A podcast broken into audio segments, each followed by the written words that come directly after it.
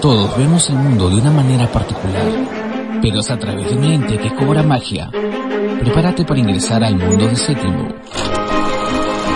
Aquí comienza Séptimo por Radio UPN. Conecta contigo.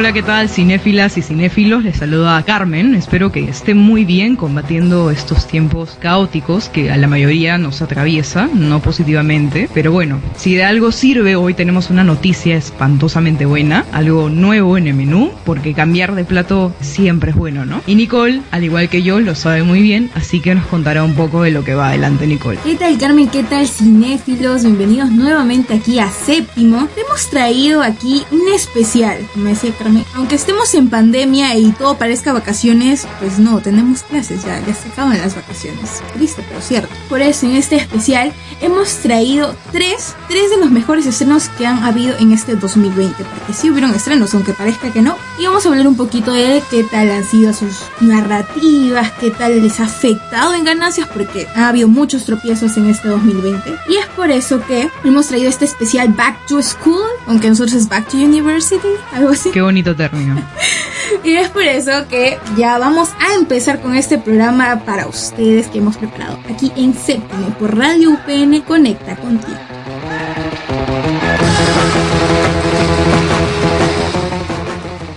¡Qué bonita película! Me hizo llorar. ¡Wow! ¿Qué tales efectos especiales? Miran cómo vuelan. ¡Qué buena, película. película! Hasta la vista, baby.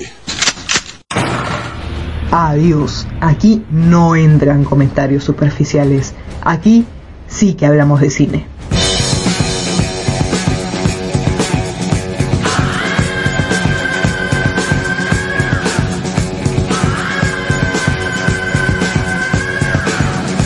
Hemos vuelto y ahora entraremos a una sección muy importante, dándoles nuestra humilde opinión junto con Paulo y con Nicole, que son pues mis compañeros. Hablaremos sobre las películas que han tenido mayor impacto y acogimiento del 2020. Amigas y amigos, yo voy a presentar lo de Another Round, País de Origen, Dinamarca, dirección Thomas Wittenberg. La obra es un drama, pero a mi parecer es un drama muy chistoso. Obviamente tiene este, lo cómico al costado del género de drama, ¿no? Pues pero cabe resaltar que el humor no es un género que a mí en particular me agrade, pero Another Round me ha sacado varias risas. Yo les voy a contar por qué. Para empezar, nos presenta la historia de Martin y luego de sus otros tres amigos. Docentes todos, ya mayorcitos en esta etapa de la vida, que ya muchos llegan con el alma cansada. Nos presentan a Martin, el más aburrido del grupo, que está teniendo problemas de desempeño como docente, como padre, también como pareja, en conclusión como humano, ¿no? Y llega a un punto crítico de preguntarse qué estoy haciendo con mi vida. Sin hacer nada respecto aún, llega el cumpleaños de uno de sus amigos, quedan en reunirse en un restaurante a probar diferentes vinos, tienen una charla sobre el alcohol, Martin decide dar el paso que no había dado hace tiempo porque era demasiado correcto, bebe, cae en llanto y luego de que sus amics lo consolaran empieza la trama, ¿no? Lo bueno, pues porque deciden probar una teoría de un psicólogo noruego en donde dice que las personas necesitamos un 0,5% de alcohol en el organismo para socializar más, ¿no? Interesante. Mejora también profesionalmente, reactivar tus relaciones amorosas y esto por obvias razones se empieza a convertir en un problema, ¿no? Yo creo que Nicole es apta para contarnos un poco más de lo que va viniendo en aspectos técnicos de lo que viene siendo la película. Claro, Carmen, una película bastante curiosa porque como mencionas, sí tiene este toque de comicidad y relacionado al alcohol que para algunos puede ser un tema bastante delicado, ¿no? Y cómo lo toca la película es bastante interesante. Trata de adentrarte a ella, de decirte tú también eres parte de esto, tiene unas tomas en cámara en mano, claramente tiene un movimiento y esto eh, de alguna forma te da esta sensación de que también formas parte de este grupito, que puedes compartir con ellos y también maneja primeros planos porque sabemos que los primeros planos nos conectan mucho con el personaje, con las emociones que puedan sentir y claramente lo hay en lo que es el personaje interpretado por Matt Michelson. Tal cual y muy buen desempeño en cuanto a la actuación. Te transmite todo lo que siente en ese momento. Es bastante, bastante bueno en ese sentido que le da de interiorizarte a la película y maneja una paleta de colores frías que de por sí es parte del ambiente donde ellos están, pero al mismo tiempo sutilmente te dice que es algo monótono, que si lo relacionaríamos a colores fríos, no algo que es muy lineal. Además de ello, lo interesante es la música, porque principalmente tiene música diegética. Hablar de diegético sería los sonidos dentro de la película, que es parte de la narrativa de la película, que de alguna forma aporta a esto que comentábamos de interiorizarte a la película, adentrarte a lo que es. Entonces, escuchas y tienes toda la percepción de, de los personajes. Y aparte de ello, también en algún momento la historia se puede poner tensa, dramática, todo acompañado de una instrumental de piano que pues la hace espectacular, por lo cual ha sido de las mejores estrenos de 2020. Muchas personas dicen, la película es apología al alcohol, están fomentando que todos beban alcohol para resolver sus problemas. Yo creo que no. La película es una oda al trago, podría decir que sí, ¿no? Yo creo que hay que recordar algo y es que estamos hablando de Dinamarca, que es un país nórdico, donde beber pues es casi como un saludo a la bandera. Esto de usarlo como salvaconducto a encontrar de nuevo a tu niño interior y el tratamiento que le da dentro de la película es decir, al comienzo de la película vemos un grupo de jóvenes, juventud, dulce tesoro y hacen una contraposición a lo monótono y gris de la vida de los otros adultos, ¿no? Como nos estabas comentando en cuanto a la colorización. Pero bueno, invitados e invitadas sean todos a ver la película. Ya para hablar un poquito el último bocado, la inversión que tuvo esta película es 33.5 millones de coronas danesas, que serían como 20 millones en soles. Como decía el último bocado, ya terminamos este pastel, nos vamos a otro. Vamos a empezar a hablar de Soul. Vamos a seguir con el pastelito de Soul, como para una fiesta de infantil, ¿no? Pero en realidad Soul es una película que es bienvenida para todo el mundo porque es una película de Pixar, que son películas de animación, pero siempre sutilmente tiene algún tema social que hace que te conecte con estas películas, ¿no? Y es el caso de Soul, que habla un poquito sobre la identidad, en este caso de Joe, que es el personaje principal, amante del jazz, que anhela con ser el mejor músico que pueda haber. Logró, logró hacer un casting para tocar con la leyenda del jazz dentro de la narrativa de la película, quien es Dorothea Williams. Pero Joe muere antes de poder eh, tocar con Dorothea Williams, lo cual es para él fatal. Algo que Soul nos muestra, más allá de, de lo que mencionábamos sobre la identidad personal, también nos da una, una mirada a sobre cumplir nuestros sueños. Y muchas veces podemos considerar que ese es el punto final al que debemos llegar. Pero Soul nos muestra más que disfrutar el momento de cada instante, cada paso, cada experiencia que tienes en el camino a llegar a ello, es parte de la enseñanza. Y como diría Miley Cyrus en la canción de The Climb, es el viaje lo importante y no, no el destino. Es el viaje, es el viaje y cómo llegas a, a ese punto, a esos sueños. Y alguien que ha estado bastante calladito durante todo el programa ha sido Pablo. Pablo, ¿estás ahí? No, no estoy. No, mentira, chicas, ¿qué tal? ¿Cómo están? Excelente punto de vista sobre estas dos grandes películas que han sonado mucho en el, en el mundo del cine este último año, a pesar de que no, había mucho movimiento en las salas de cine, pero sí en los servicios de streaming y todo esto. Como es el ejemplo que tú has mencionado, ¿no? De Soul. Si bien el mensaje que nos da esta película es bastante grande, hay otros aspectos más técnicos y, digamos, artísticos en los cuales esta película no carece en lo absoluto, ¿no? Hablando del arte y la animación. Se podría decir, y creo que no soy la única persona que lo diría, que esta película cuenta con muchos pequeños detalles. Se puede ver desde la textura hasta logran, digamos, graficar las emociones en cada personaje, ¿no? A pesar de que hay como una, una extraña combinación entre ambientes ultra realistas y, digamos, una, una versión caricaturesca de, de los personajes, ¿no? Es total, totalmente increíble. Otro aspecto es la música. Es el eje fundamental en esta película, ya que estamos hablando de un músico de jazz. Es lo mejor de Soul. Creo que logran bastante transmitir lo que es el jazz, pero el, el jazz de los suburbios, el que normalmente encontrarías en una calle, en una tocada. Se logra transmitir, digamos, la energía que tiene el personaje de Soul y también se logra, digamos, explorar eh, la depresión que puede tener una persona que busca, digamos, vivir intensamente de lo que más ama, ¿no? En este caso de la música. Pixar ya tiene su fórmula y siempre, siempre va a ser películas que se vuelven películas de culto instantáneamente. Pero bueno, para cerrar con la tercera y última película de la noche, vamos a hablar de First Code, que es una película que ha pasado así por debajo del, de la alfombra. Súper independiente del estudio A24, que es ya la productora y distribuidora por excelencia de las películas independientes que son glorificadas por el simple hecho de tener este sello de, de calidad, ¿no? Muchas películas son muy buenas, otras, la verdad, a mi punto de vista, son muy preciosas. Tenemos este caso, esta película que nos lleva al siglo XIX de Estados Unidos nos transporta a Oregon, en lo cual nos presenta a Oris cocinero de un pequeño grupo de cazadores. Esta zona de Estados Unidos recién como que se está empezando a poblar, ¿no? Luego este personaje se encuentra con King Lu, que es un comerciante chino que huye tras haber asesinado a un hombre y es ahí donde sus vías se cruzan y comienza a nacer una amistad entre ellos dos, ¿no? El destino se marcado cuando llega la primera vaca a este terreno, ¿no? la cual pertenece a un adinerado. Debido a su ingenio, ambos hombres deciden escabullirse todas las noches para ordeñar la vaca y preparar productos pasteleros. ¿no? Su emprendimiento es un éxito y así cada vez que es necesario repiten el arriesgado crimen de obtener leche fresca y seguir generando dinero. Un pequeño comentario sobre esta película. Bueno, se ve claramente lo que es la amistad, la camaradería, que debemos ser un poco más fuerte en estos tiempos más duros, ¿no? Se puede ver cómo cobra importancia el miedo a que sean descubiertos, pero que si eres de las personas que disfrutan de películas más lentas, más contemplativas, más de diálogo, que no hay tanta innovación, digamos, en la puesta cámara, es bastante recomendable, ¿no?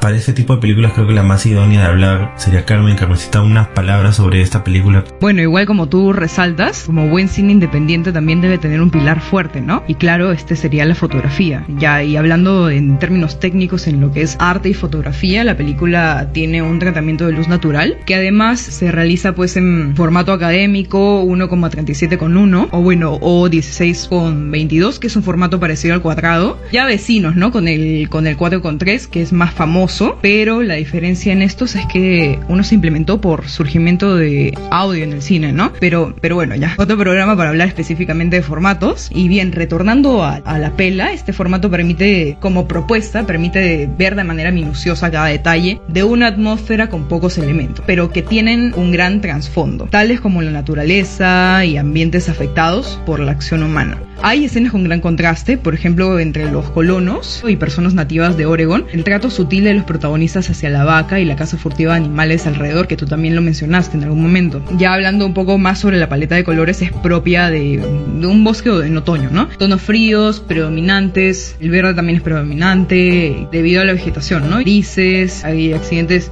geográficos, pero que también, también existen colores cálidos como el naranja, ya veas el naranja como un gran potencial de, de conexión con el público, ¿no? Porque este aparece de forma sutil, esto que ocasiona que nos sintamos conectados con la película y la naturaleza que ella nos muestra, ¿no? Igual el contraste de tonos fríos en lo que es verdes y, lo que son naranjas ya viene con un lenguaje mucho más profundo, ¿no? Y hablando, hablando de la música, la música presentada a lo largo de la película tiene melodías del género musical country que te transportan visualmente a un bosque cerca a un pantano, ¿no? Bien sutil ahí la música, me gustó, me gustó y yo creo que a ti, Pablo, ¿qué tal te pareció la música? Bueno, creo que Pablo se fue a tomar un descansito. Está bien, está bien, porque el programa, como digo, ya se está haciendo muy extenso, así que, queridos cinéfilas y cinéfilos, así como Pablo, nosotros también nos tenemos que dar un break. Y para motivarlos eh, más, les traemos una canción perteneciente a la película Soul. Esta es una exquisita pieza de jazz, como bien lo mencionó Nicole en su momento, que viene siendo pues un gran exponente en cuanto a la película. Y ahora, pues sin más que decir, este es el soundtrack de la semana. Síganos escuchando por Radio PN Conecta Contigo.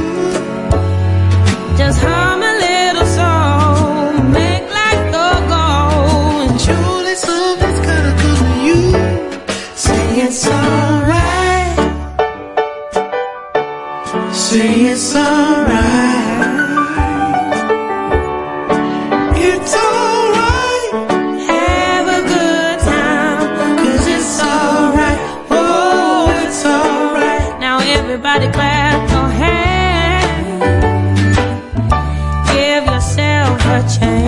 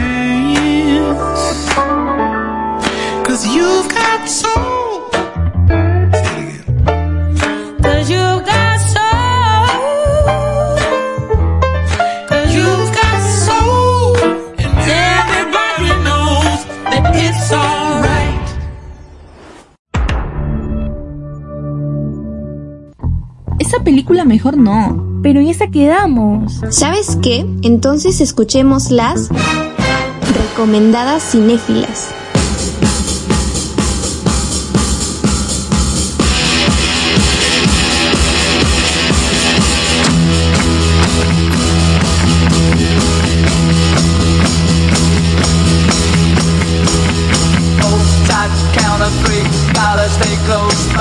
Y continuamos aquí en séptimo y con nuestro bloque especial porque nos gusta hablar mucho. Hemos traído las recomendadas de este especial que muy aparte de las tres películas que pues, ya les hemos presentado que están buenísimas y se las recomendamos, pues nosotros también tenemos las recomendadas. Así que Carmen, ¿cuál me recomiendas tú? ¿Qué me recomiendas para mi Back to University? Bueno, justo hablando este antes, estábamos hablando sobre los baños de la universidad, ¿no? Y bueno, eso eso me hace recordar a las épocas donde estábamos en cabina, recomendando también a Jojo Rabbit, que es una película también no tan reciente, pero pues hablamos a principios de año de ella, ¿no? Es una película que es interesante, tierna, memorable y además crítica. Y ya, bueno, pues una más reciente, eh, yo les diría a la gente topo, que tiene un tacto muy bueno en guion, pues entre líneas nos habla de realidades, cosas que pasan en la vejez que pueden llegar a ser muy tristes, ¿no? Esta película también es mucho más reciente, es de Chile y ojalá las veamos en los Oscars. Bueno, le doy pase a, a Paulo que cierra con broche de oro. Y bueno, por mi parte les dejo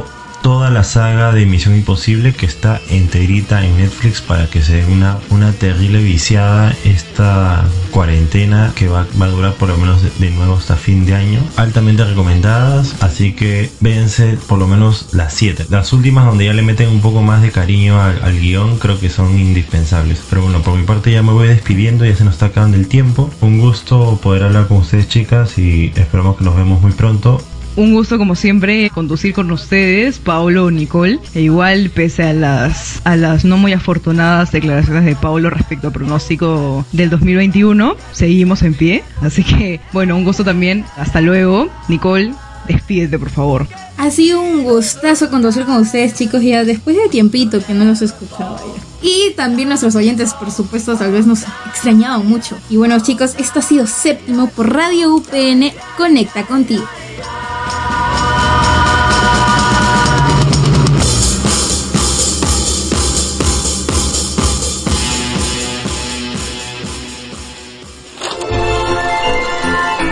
Esto fue Séptimo por Radio UPN.